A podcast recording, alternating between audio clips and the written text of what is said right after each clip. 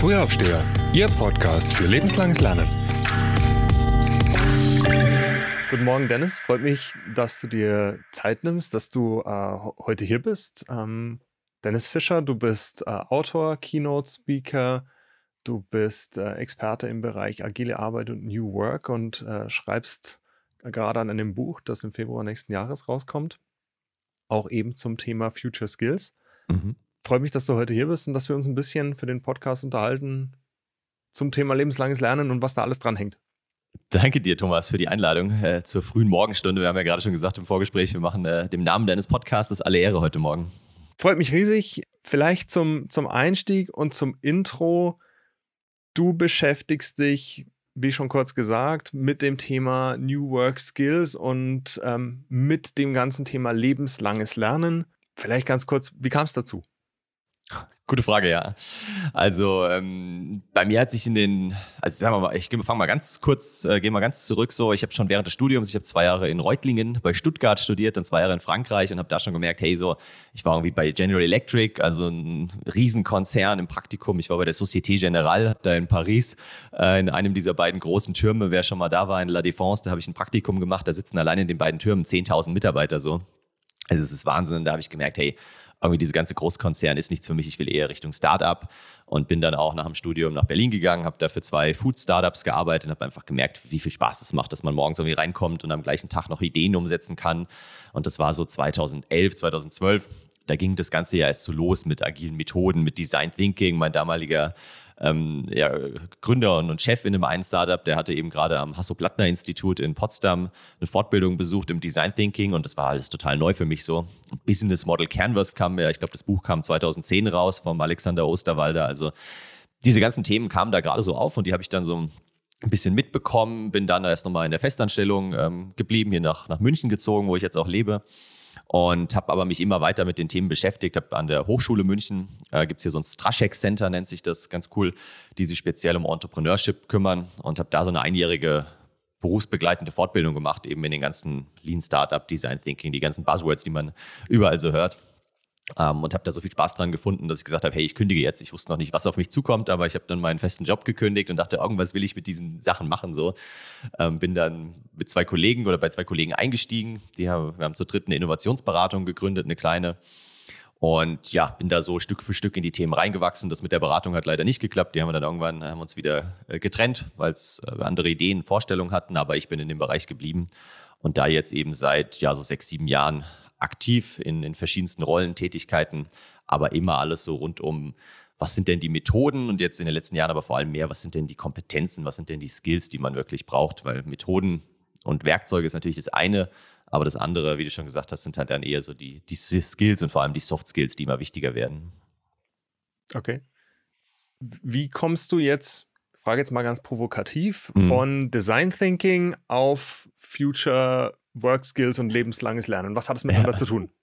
Genau, da fehlt noch ein, ein Puzzleteil vielleicht, weil was ich äh, parallel in den letzten Jahren, was mich so umgetrieben hat, war so dieses ganze Thema Persönlichkeitsentwicklung. Also wirklich so, ist ja auch ein großer Begriff, aber was, wie kann ich mich selbst weiterentwickeln im, am Anfang noch oder einige Jahre eigentlich eher so rund um das Thema, wie kann ich mich selbst optimieren, ja, wie kann ich noch mehr aus mir rausholen, wie kann ich effizienter, produktiver werden, wie kann ich mich besser vernetzen, wie kann ich meine Finanzen im Griff haben und so weiter habe da unheimlich viel, also Bücher gelesen. Dazu, darüber ging auch mein erstes Buch, so die besten Ideen aus 500 Business-Ratgebern, die ich da zusammengefasst habe.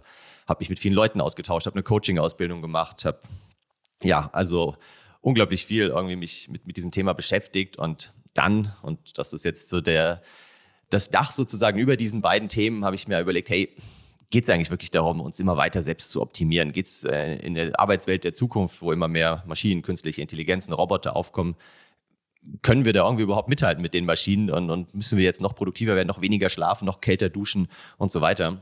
Und habe dann gemerkt, hey, nee, eigentlich ist es genau das Gegenteil, nämlich eigentlich geht es mehr darum, wieder uns als Menschen so ein bisschen besser zu finden, herauszufinden, hey, was haben wir denn eigentlich für Skills, die die Maschinen auch in den nächsten 10, 20 Jahren noch nicht haben werden. Und dadurch kam ich auf dieses Thema Future Work Skills, also diese, die Kombination aus ja, so im Innovationsbereich, bin ja auch viel in, in großen Unternehmen unterwegs und auf der anderen Seite so dieser Persönlichkeitsentwicklung, was ja in Unternehmen noch überhaupt nicht angekommen ist. Also ja, gibt es mal hin und wieder irgendwie auch so ein Soft-Skill-Training, aber da geht es dann immer noch um Selbstmanagement oder um Rhetorik. Aber so dieses wirkliche Thema, sich mal mit sich selbst zu beschäftigen, mit Themen wie Resilienz, Empathie und so weiter, das kommt jetzt alles vielleicht durch Corona gerade erst auf, aber ist noch nicht wirklich verbreitet. Ich wollte gerade genau darauf so ein bisschen eingehen. Wie siehst du denn die aktuelle Arbeitswelt durch, vielleicht auch durch Corona oder wo, was, was ist denn so ein bisschen so der aktuelle Startpunkt, sage ich mal, oder das, wo man sagt, ja, vielleicht jetzt schon ein bisschen da vorgreifen, aber der Punkt, wo wir weg müssen davon? Ähm, also, ich weiß gar nicht, ob wir irgendwo hinweg müssen. Ich, ich bin immer eher ein Freund davon, irgendwo hinzugehen so und zu sagen, hey, was, was zieht mich an, worauf habe ich wirklich Lust? Ähm, und ja, was ich da schon sehe jetzt durch Corona, klar, ist halt einfach, ähm, das so Themen wie Resilienz. Ich meine, das glaube ich, gerade jedes Unternehmen bietet irgendwo ein Resilienztraining äh, an, wobei ich mich da immer frage, ist da eigentlich so die Absicht der, der Führungsriege nur, dass die Mitarbeiter, Mitarbeiterinnen halt noch resilienter werden, damit sie quasi noch weniger Freizeit brauchen, noch weniger ausbrennen, noch mehr leisten können.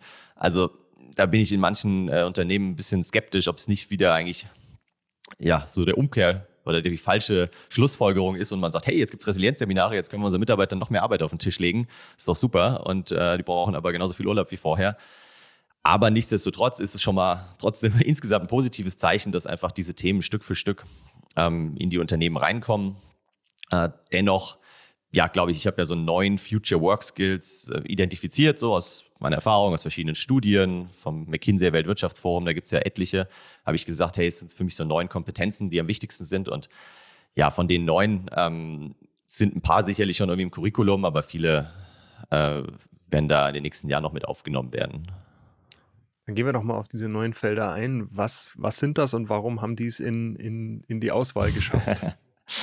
ja, das ist eine gute Frage. Also, wir können mal kurz durch, durch die Felder durchgehen und bei so ein paar, das ist immer auch so die Gefahr, denkt man vielleicht, hey, ja, kenne ich ja schon. Also, zum Beispiel fangen wir mit dem naheliegendsten an, das ist das Thema Kommunikation.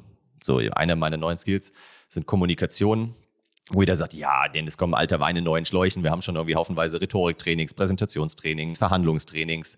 Wie spreche ich miteinander? Was ist irgendwie ähm, gewaltfreie Kommunikation und so weiter. Also klar, das gibt's alles schon, wobei ich das halt ein bisschen anders definiere. Ich habe so ähm, ja, drei große Ebenen der Kommunikation. Das eine ist halt von, äh, von Mensch zu Mensch die Kommunikation und die auch wirklich persönlich äh, im besten Fall stattfindet und, und live vor Ort so. Die andere ist von Mensch äh, zu Maschine, beziehungsweise von Mensch zu Maschine über, also von Mensch über die Maschine zum Menschen wiederum so. Ähm, wie kommunizieren wir halt mit Alexa und Co., aber auch wie kommunizieren wir mit anderen Menschen über Computer, über E-Mail, über sämtliche Kanäle, die es heute gibt. Und so, und das dritte, das ist natürlich dann die, die letzte Form, ist dann so die Kommunikation, Kommunikation Maschine zu Maschine, also wo wir Menschen irgendwann überhaupt nicht mehr mit eingebunden sind. Du kennst vielleicht diesen, diese Keynote von äh, Google aus dem Jahr 2018, wo sie eben vorgestellt haben, wie eine KI äh, entsprechend bei einem Restaurant anruft und da einen Tisch reserviert. Und wenn man das sich mal anschaut, dann ist ja diese Person am anderen Ende der Leitung ist ja eigentlich nur noch eine Schnittstelle. So, also in ein paar Jahren braucht es die nicht mehr, weil klar, die nimmt jetzt den Anruf entgegen, telefoniert mit der KI, aber im besten Fall kann meine KI, wie auch immer sie dann heißt, direkt mit der KI des Restaurants irgendwie einen, einen Restaurantbesuch vereinbaren und einen Tisch reservieren. Und da braucht es keinen Menschen mehr dazwischen so. Und also diese ganzen Aspekte der, der Kommunikation wirklich finde ich extrem spannend, um, um zu schauen, hey, was, was tut sich da, was, was passiert da und auch wo, wie, wie müssen wir oder wie sollten wir Menschen uns da anpassen, damit wir eben nicht irgendwann ersetzt werden oder damit wir es zumindest rechtzeitig erkennen, dass wir an der Stelle überflüssig sind. Aber eben auch so dieses Kommunikation zwischen Menschen über die Maschine, ja, welche Dinge, das kam jetzt auch durch Corona erst so richtig auf, welche Themen kommuniziere ich denn besser wirklich persönlich, face to face, Klar, sowas wie eine Kündigung, sowas wie vielleicht äh, eine Beziehung beenden, also so die wirklich harten Dinge. Ähm, und wo reicht es auch, wenn ich irgendwie den Chat nutze oder eine E-Mail schreibe. Ein weiteres, ein großes Themenfeld, ähm, müssen wir nicht im Detail drauf eingehen, aber das finde ich persönlich super spannend, ist eben dieses Thema asynchrone Kommunikation. Also wie schafft man es denn nicht nur remote wirklich, also verteilt überall zu arbeiten, sondern auch asynchron, also über verschiedene Zeitzonen vielleicht hinweg. Da ist es so das praktischste Anwendungsbeispiel, aber dass man eben schaut, hey, wie können wir mehr mit Videos arbeiten? Wie können wir sogar Team-Meetings vielleicht asynchron durchführen, um ähm, ja, den Menschen einfach noch mehr Flexibilität zu geben, wie sie sich die Arbeit einteilen, wenn sie vielleicht morgens, die einen bringen die Kinder in den Kindergarten, die anderen passen irgendwie, äh, pflegen ihre Eltern, der nächste geht mit dem Hund raus, äh, wieder andere machen viel Sport, was auch immer so. Also, dass man dann auch wirklich flexibel ist, wenn man zu Hause arbeitet, um dann aber wieder, und da sind wir jetzt wieder beim, beim Mensch zu Mensch, wenn man wieder mal wirklich zwei, vielleicht auch drei Tage die Woche vor Ort ist, was im Moment so der Schnitt ist, den ich aus den meisten Unternehmen mitbekomme, dass man dann halt wirklich voll präsent ist und ja, sich die Aufgaben eben auch für diese zwei, drei Tage auswählt, wo man kreativ sein sollte, wo man irgendwie im Team miteinander irgendwas erarbeitet. Also ich glaube, das ist so die, die Mischung für mich jetzt der nächsten Jahre erstmal. Und, und das finde ich persönlich, aus meiner Erfahrung jetzt auch aus vielen Unternehmen, kriege ich so die Rückmeldung, dass die meisten das ziemlich cool finden und durchaus da die Freiheit genießen, dann aber auch wieder die zwei, drei Tage genießen, wo sie einfach im Büro kollaborativ mit anderen zusammenarbeiten. Genau, ich glaube, wenn wir jetzt für jeden Skill so lange brauchen, dann sind wir in zwei Stunden noch am Reden. Deswegen, ähm, also ich wollte nur damit andeuten, die Namen erstmal darf man sich nicht täuschen lassen, was, was sich dahinter verbirgt. Ähm, ja, schaut man am besten dann in mein Buch, wie du gesagt hast, was im Februar erscheint. Da gehe ich nochmal detailliert auf alle ein. Ähm, also Kommunikation ist eins, lebenslanges Lernen. Deswegen sind wir auch hier, ist, ist eins, äh, ganz, ganz, ganz wichtiger Skill. Da kann man auch wieder sagen, ja, ist es nicht ein Mindset irgendwie? Am Ende ja, ich glaube, es ist erstmal ein Skill, erstmal was, was man auch trainieren kann. Das ist zumindest mein Anspruch, sonst, sonst hätte ich auch das Buch nicht geschrieben oder würde mich nicht mit den Themen beschäftigen. Am Ende ist es aber irgendwann ein, ein Mindset, definitiv. Also ich hatte in meiner eigenen Coaching-Ausbildung ähm, einen Teilnehmer sitzen, der war 67, glaube ich, zum Zeitpunkt, als er die Coaching-Ausbildung angefangen hat. Wo dann auch manche so ein bisschen in die Stirn gerunzelt haben und gesagt haben, hey, warum macht er jetzt mit 67 noch eine Coaching-Ausbildung? Und ich dachte mir, ja, warum nicht? Ja, also das ist doch perfekt. Er hat seine Berufskarriere hinter sich, hat unfassbar viel Erfahrung gesammelt aber hatte halt keine große Ahnung vom Coachen, obwohl er jahrelang ähm, Personen geführt hat. Und dann hat er eben angefangen, mit 67 noch eine Ausbildung zu machen. Also fand ich mega inspirierend. Genau, andere Themen sind Empathie, Resilienz, ähm, Selbstmanagement. Aber auch da wird es weniger so klassisches, wie optimiere ich mich selbst, sondern in meinem Buch habe ich gerade ein Kapitel verfasst eben zum Thema Nichtstun. Also was, was Maschinen nicht können, weil die, klar, die kannst du ausschalten so, aber ansonsten, wenn die laufen, dann laufen sie. Aber was können wir Menschen halt einfach mal nicht tun? Einfach mal unsere, ja, uns inspirieren lassen, auf neue Ideen kommen. Und die kommen halt meistens, wenn man einfach wirklich mal das schafft. Und da geht es jetzt nicht darum, zwei Tage lang irgendwie rumzulungern, sondern einfach mal jeden Tag eins, zwei, dreimal zehn Minuten mal wirklich gar nichts zu machen. Und äh, ja, solche, solche Themen. Also Kreativität, komplexe Probleme lösen, kritisches Denken, was du ja auch schon in deinen anderen äh, Podcast-Interviews, ich habe mal ein bisschen reingehört in die letzten Folgen, wo ihr auch schon drüber gesprochen habt. Ähm, und unternehmerisches Denken ist so der, der letzte. Also wirklich mehr sich selbst, sein eigenes Leben auch aus der unternehmerischen Perspektive zu betrachten. Und, und auch am Ende ist es wieder das Thema Eigenverantwortung für sich selbst zu übernehmen. Mhm. Also, genau, das sind so die neuen, die habe ich in so einem Spinnennetz-Diagramm dargestellt. Ich habe am Anfang überlegt, hey, sind das nicht so Schieberegler sozusagen so? Man kann gucken, wie weit die aufgedreht sind, aber kam dann immer mehr drauf, dass eigentlich ein Spinnennetz-Diagramm das viel bessere Bild ist, weil die alle wieder voneinander abhängen, ja. Also, wenn ich ähm, irgendwie zu, zu viel Empathie empfinde, habe ich jetzt gerade einen schönen Artikel auch gelesen, zu viel Empathie empfinde, mich zu sehr jetzt in diese ganzen schlimmen Dinge, die halt auch weltweit passieren in Afghanistan, auf Haiti und so weiter, wenn ich mich da zu sehr reinziehen lasse, ähm, dann brauche ich auch mal wieder Resilienz, um nicht irgendwie allein äh, durch die Probleme anderer Menschen im, im, Burnout zu landen und irgendwie völlig zu verzweifeln. So und ähm, ja, also so hängen die einzelnen Themen, kritisches Denken, Kreativität. Wenn ich kritische Fragen stelle, die Dinge hinterfrage, komme ich wieder auf kreative neue Lösungsideen. Also das eine hängt mit dem anderen zusammen, nichts ist irgendwie richtig losgelöst voneinander. Und das finde ich super spannend an, an diesen neuen. Du hast beschrieben, auf, unter anderem auf, dein, äh, auf der Webseite in den Texten, dass wir diese neuen Kompetenzen brauchen, um erfolgreich zu sein in der neuen Welt. Was heißt für dich denn erfolgreich sein? Ja, sehr gute Frage. Ähm, die habe ich tatsächlich bei meinem ersten Buch schon häufiger gestellt bekommen, auch weil natürlich äh, der Titel von meinem ersten Buch war 52 Wege zum Erfolg, also bewusst so ein bisschen provokativ, ähm, provokant gewählt. Und dann, äh, wann war das denn? Auf, auf Facebook hat mir irgendwann mal auch mal einer geschrieben, ja, so, ey Dennis, wenn du so erfolgreich bist, wieso musst du dann noch so ein Buch schreiben? Ey, ich verstehe das nicht.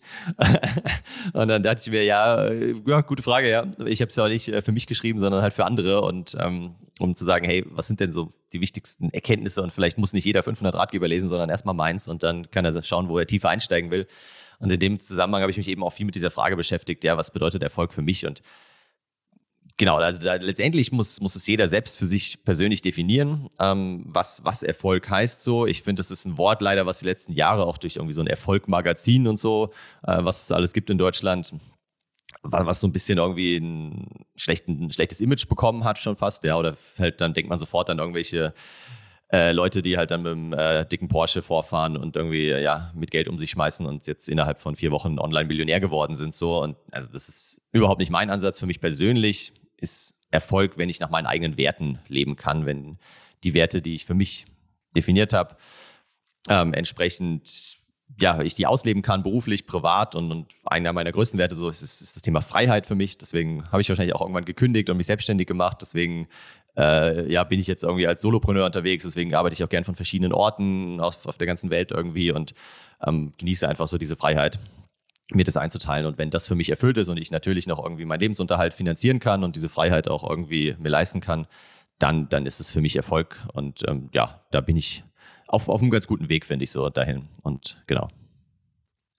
Finde ich total spannend, weil wir als Gesellschaft für lebenslanges Lernen, weil ich mich zum Thema lebenslanges Lernen natürlich auch stark mit dem Bildungssektor und, und Bildung und Ausbildung, sowohl schulisch als auch natürlich berufliche Ausbildung beschäftige. Und gerade in der schulischen Bildung gibt es diese große Diskussion und diese, sage ich mal, zwei Extreme vielleicht zwischen ähm, der, der Bildung oder die Aufgabe von Bildung als Herausbildung des Menschen mhm. und die Bildung als Schaffen von einer Arbeitskraft für eine Arbeitswelt. Mhm. Und natürlich alles, was dazwischen ist. Also da kann man sich dann entsprechend immer einsortieren. Und deswegen ist natürlich so eine, äh, so eine eigene Definition vielleicht auch von Erfolg für einen selber auch spannend und relevant, um sich dann selber dort eben zu verorten und eben, ja, zu, auch zu seine Erfolgskriterien eben vielleicht rauszufinden oder zu definieren. Ja, genau, weil die Frage ist ja auch die Arbeitswelt, also weiß nicht, würde ich auch, würde mich auch deine Meinung interessieren, so wie du glaubst, dass sich halt die Arbeitswelt auch weiterentwickelt. Ich meine, es wird immer Arbeit da sein, so, ja, die Menschen finden immer irgendwas, ähm, wo, wo sie arbeiten können. Das äh, wird nicht komplett aussterben. Wir werden nicht den ganzen Tag nur noch Netflix schauen, weil halt irgendwie große Firmen nur noch 2000 Leute beschäftigen und der Rest alles künstliche Intelligenzen und irgendwelche Algorithmen übernehmen. Das glaube ich nicht.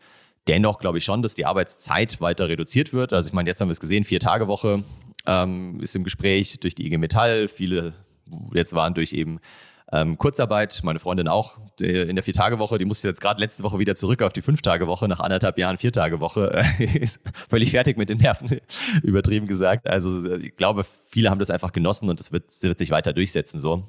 Das heißt, wir werden weniger Zeit mit der eigentlichen Arbeit verbringen, mehr Zeit für andere Themen haben und deswegen glaube ich halt, dass die Schule auch mehr darauf, also weniger darauf vorbereiten sollte, uns, uns nur fit für irgendeinen Job zu machen. Frage ist eh, kann sie das noch in Zukunft, wenn sie noch gar nicht weiß, was wird es denn für Jobs geben, welche Kompetenzen braucht man denn in, in 15 Jahren, ähm, sondern halt eher uns, uns ja, ganzheitlich auf das Leben vorbereiten. Ich meine, ich habe dir eigentlich eine Frage gestellt, jetzt äh, ich gebe die Frage gleich an dich weiter. Ich wollte nur noch eine Sache sagen, nämlich ähm, das war auch der Grund, warum ich mein erstes Buch geschrieben habe, warum ich überhaupt mich so mit Themen wie Finanzen, Netzwerken, Selbstmanagement und so weiter beschäftigt habe, weil ich da nie nichts wirklich in der Schule drüber gelernt habe, ja. Und es ist immer noch erschreckend, wenn man jetzt so, äh, ich meine, ich bin jetzt Mitte 30, äh, meine, meine Freundin auch, wenn wir halt irgendwie mit Freunden und Bekannten sprechen, gerade so über das Thema Finanzen, Geldanlage und so, wie, wie wenig Ahnung die Leute davon haben, die haben überhaupt keine Lust darauf und dass man solche essentiellen Dinge nicht irgendwie in der Schule auch vermittelt und dafür das Periodensystem irgendwie im Chemieunterricht äh, halb auswendig lernen muss, das erschließt sich mir einfach nicht, ja. Ich würde gerne noch einen, einen Blick werfen. Du richtest dich jetzt, so wie ich das sehe, mit deinen Angeboten sehr stark auf Unternehmen. Mhm. Das heißt, wendest dich an Unternehmen, damit sie ihre Mitarbeiter fördern, ausbilden, ihnen neue Fähigkeiten beibringen, auf diese neue Welt und die neue Arbeitswelt vorbereiten. Ähm, wie würdest du das denn beschreiben? In, wie viel Verantwortung haben denn die Arbeitgeber daran, Leute eben am lebenslangen Lernen zu beteiligen oder dazu zu fördern? Ja. Also, genau, ich fange nochmal eine Ebene höher an. Für mich gibt es immer so drei Player. Das eine ist halt so der Staat und, und, die, oder die, und die Unis, Hochschulen etc. Was, was kann der Staat dafür tun? Es gibt ja auch so ein Arbeit von morgen Gesetz, was beschlossen wurde. Also da passiert einiges. Der zweite Player sind die Unternehmen und der dritte Player in dem Dreieck sind halt die, die einzelnen Mitarbeiter so. Und ähm, ja, an Start kann man jetzt erstmal irgendwie einen Haken machen, so. Da passiert leider nicht so viel. Ich bin auch an vielen Hochschulen unterwegs, bin jetzt auch, äh, oder darf jetzt seit September irgendwie, oder ab September Lehrbeauftragter sein und so und will da auch so ein bisschen tiefer mal reinschnuppern, wie das so ist, was da abgeht. Aber da bin ich im Moment so ein bisschen skeptisch, weil einfach die immer noch halt so in diesem Modell sind, Ausbildung, Arbeit, Altersheim, nenne ich das. Also bis so irgendwie so Mitte 20 ist die Uni zuständig oder die Hochschule oder auch die, die, die dualen Studiengänge und was es alles gibt und danach sind sie dann raus und, und da muss, müssen, die Unis viel mehr reinkommen, auch so in dieses lebenslange Lernen, die Begleitung. Die Unternehmen, ja, bin, bin ich auch so ein bisschen skeptisch, äh, ehrlicherweise. So in den letzten Jahren sehe ich immer mehr, ähm, dass sie sich da irgendwie versuchen freizukaufen, indem sie jetzt LinkedIn Learning einkaufen oder Masterplan oder auch so eine Haufe-Akademie, für die ich ja auch einen Kurs machen durfte. Und dann halt sagen, hey, hier, liebe Mitarbeiter, habt ihr das volle Portfolio, könnt ihr euch weiterbilden zu allen möglichen Themen, sucht euch aus, wo ihr gerade Bedürfnisse habt, was ja vom Ansatz her prinzipiell ganz gut ist, aber was halt fehlt in den Unternehmen, ist die passende Kultur dazu. Ja? Wenn ich mich dann danach mit das hinsetze und zwei Stunden irgendwie LinkedIn Learning gucke ähm, und das vielleicht noch im Büro mache, wo es Leute mitkriegen, gibt es nur wenige Unternehmen, wo wahrscheinlich kein blöder Spruch irgendwie dann fallen würde, so nach dem Motto, ey, hast du nichts zu tun oder hier ist so ein großes Projekt, was auf die Abgabe wartet und so weiter. Ja gut, aber wann machen es die Leute dann, ja? Dann müssen sie es wieder zu Hause machen, am Wochenende machen. Da gibt es sicherlich welche, die wieder intrinsisch motiviert sind und das tun, aber ansonsten passiert es dann einfach nicht. Und ich glaube, dass die Unternehmen einfach sich da jetzt so ein bisschen rauskaufen und sagen, hier habt ihr doch die ganzen Zugänge, wir zahlen die Lizenzen. Ähm, aber am Ende passiert weniger, als wenn man irgendwie von ein, zwei Tagesschulungen spricht, was auch nicht der Weisheit letzter Schluss ist, definitiv nicht. Ähm, ja, aber da bin ich so ein bisschen, bisschen skeptisch. Andererseits ähm, merken halt die Unternehmen einfach, dass ihnen gute Mitarbeiter fehlen. Ja? Wir werden in den nächsten Jahren in, in vielen Bereichen, gerade so in den ganzen MINT, also Mathematik, Ingenieur, Naturwissenschaften, Technik und so, werden wir ähm, auf jeden Fall einen Fachkräftemangel erleben, weil einfach wir jetzt schon ja schon sehen, wie viele Babyboomer in Rente gehen und das nicht genügend nachkommen, dass die Jobs aber immer weiter gebraucht werden erstmal. Also und davon oder dafür müssen die Unternehmen, glaube ich, auch dann irgendwann aufwachen, die eigenen Mitarbeiter besser fördern, weiter upskillen sozusagen ähm, und aber auch gucken, dass sie halt neue Mitarbeiter gewinnen und die gewinnen sie nur, wenn sie auch entsprechende Weiterbildungsmaßnahmen, Schulungen etc. anbieten. Also deswegen ja, da, da passiert gerade so, so, ein Umdenken. Ähm, deswegen glaube ich, auch bist du und auch ich sind da jetzt perfekt irgendwie in der Zeit im Moment, um halt den Unternehmen dann noch mehr einen Tritt in den Hintern zu geben und zu sagen, hey, jetzt gebt mal Gas, sonst werdet ihr halt von anderen überholt, die da schon ein bisschen proaktiver unterwegs sind. Du hast angesprochen, da muss eine entsprechende Kultur im Unternehmen sein. Was heißt denn das oder wie muss denn so eine Kultur aussehen oder gibt es da so Eckpunkte oder?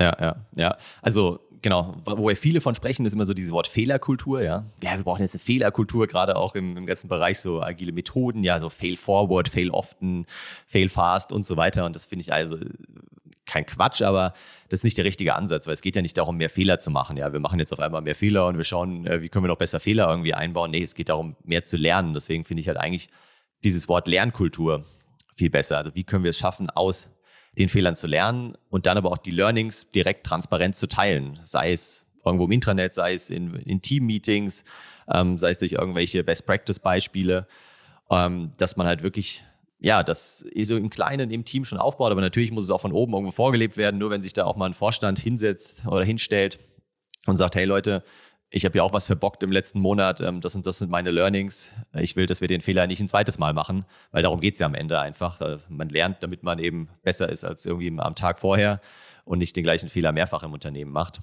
Und genau, das, also das muss, also das wird auch gefördert und da gibt es also viele, viele tausend kleine Ansätze so. Ich habe auch ein paar Ideen in meinem Buch beschrieben. Ich will mal zwei aufführen. Das eine ist, ähm, dass man zum Beispiel in seine E-Mail-Signatur als Führungskraft oder egal wer in seine E-Mail-Signatur unten reinschreibt, was war denn die letzte coole Weiterbildung, die ich besucht habe oder das letzte coole Buch, was ich gelesen habe oder irgendwas, was mich inspiriert hat, dass ich das immer in meiner E-Mail-Signatur drin habe und so halt mein Team äh, und andere Kolleginnen und Kollegen vielleicht auch dadurch inspiriere und die eine oder andere Person sagt, hey, ist ja interessant, wenn der das gemacht hat, mache ich das auch mal. Und die andere Idee, die ich ganz, ganz äh, schön finde, ist Lessons from the Loo, also auf Deutsch äh, Lektionen vom Klo ähm, dass man halt auf der Toilette irgendwie mal so die wichtigsten Lektionen, sei es der Abteilung oder des Unternehmens oder so, aus den letzten Monaten aufhängt und sagt, hey, was waren denn eigentlich so die größten Learnings? Ähm, mal kurz zusammengefasst, vielleicht mit einem kleinen Beispiel.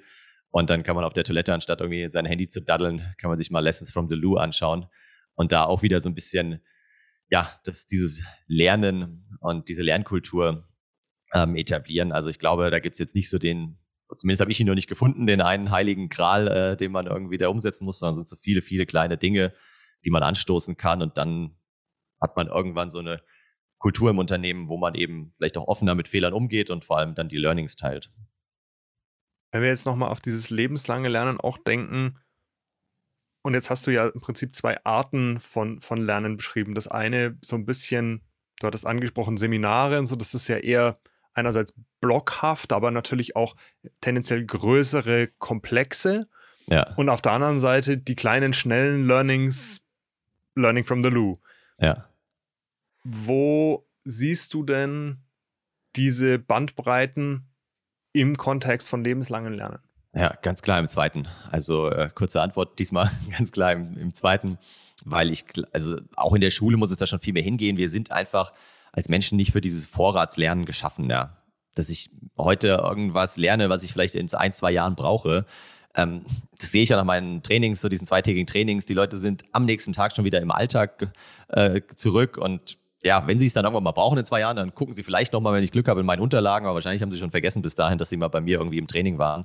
Also wir brauchen viel mehr dieses kleine, diese kleinen Lektionen, diese kurzen Antworten, dass ich irgendwo eine Frage habe. Ich meine, das ist ja für mich, das ist meine Definition von Lernen. So, ich habe eine Frage und ich suche eine Antwort darauf und wenn ich die Antwort gefunden habe, habe ich wieder was gelernt und ähm, da muss es halt hingehen und ja, da sind diese Online-Tools wie, wie LinkedIn Learning und so weiter, diese Portale sind schon eine gut äh, gute Idee und trotzdem, glaube ich, brauchst du auch, auch das Persönliche, weil ich halt auch keine Lust habe. Natürlich kann ich heute auf alles online Antworten finden, kann mir zehn Blogartikel durchlesen, 20 YouTube-Videos anschauen, aber ich will halt dann vielleicht irgendwie eine Coachin, einen Coach an der Seite haben und einfach jetzt ähm, schnell eine Antwort auf meine Frage bekommen. Und das ist, also ja, da so eine Mischung irgendwie hinzukriegen, das, das wird die Kunst sein, auch für, für Lernanbieter in Zukunft, ähm, um den Leuten einfach direkt bei ihrem Problem die Lösung zu bieten.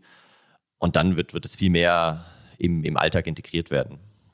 Also wenn ich dich jetzt richtig verstanden habe, quasi eine Art On-Demand direkte Antwort und dann eine mhm. Live-Begleitung in der tatsächlichen Anwendung des Gelernten punktuell für den aktuellen Anwendungsfall und dann auf zum nächsten.